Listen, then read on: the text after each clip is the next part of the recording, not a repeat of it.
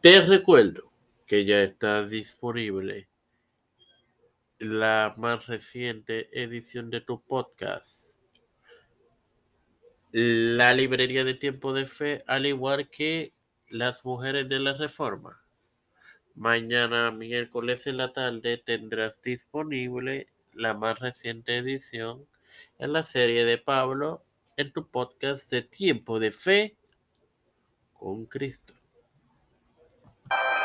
Este quien te habla y te da la bienvenida a la undécima edición de tu podcast de Tiempo de Fe con Cristo, tu hermano Marmosa, para continuar con la serie sobre el incidente de Antioquia, la serie de Pablo.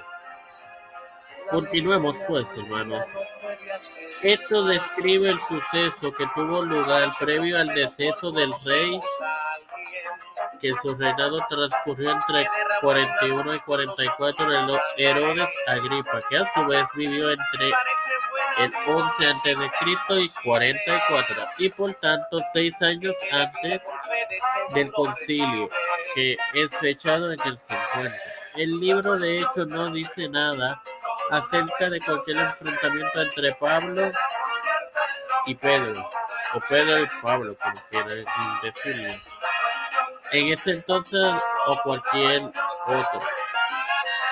Una minoría de los sabios discuten que la confrontación en realidad no fue entre los apóstoles Pedro y Pablo, sino entre otros, sino o entre otros de los sesenta discípulos identificados de la época con el mismo nombre que Pedro.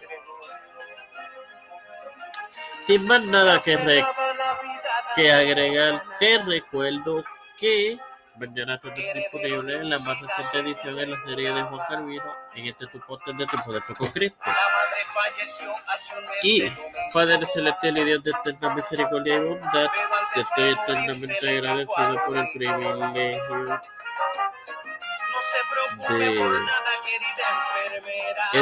educarme para educar, de tener esta plataforma tiempo de fe con Cristo.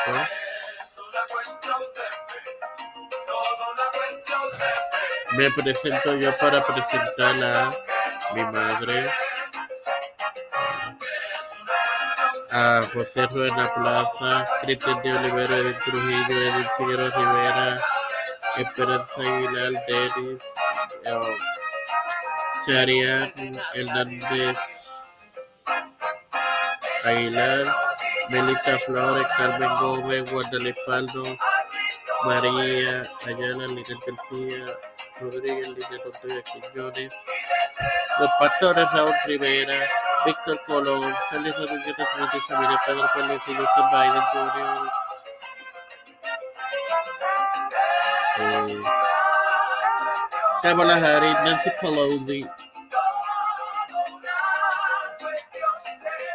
José Luis del Monte Santiago, Rafael Hernández Montañez, Jennifer González Colón, todos los líderes eclesiales y gubernamentales mundiales, especi especialmente se presento a Vladimir Putin,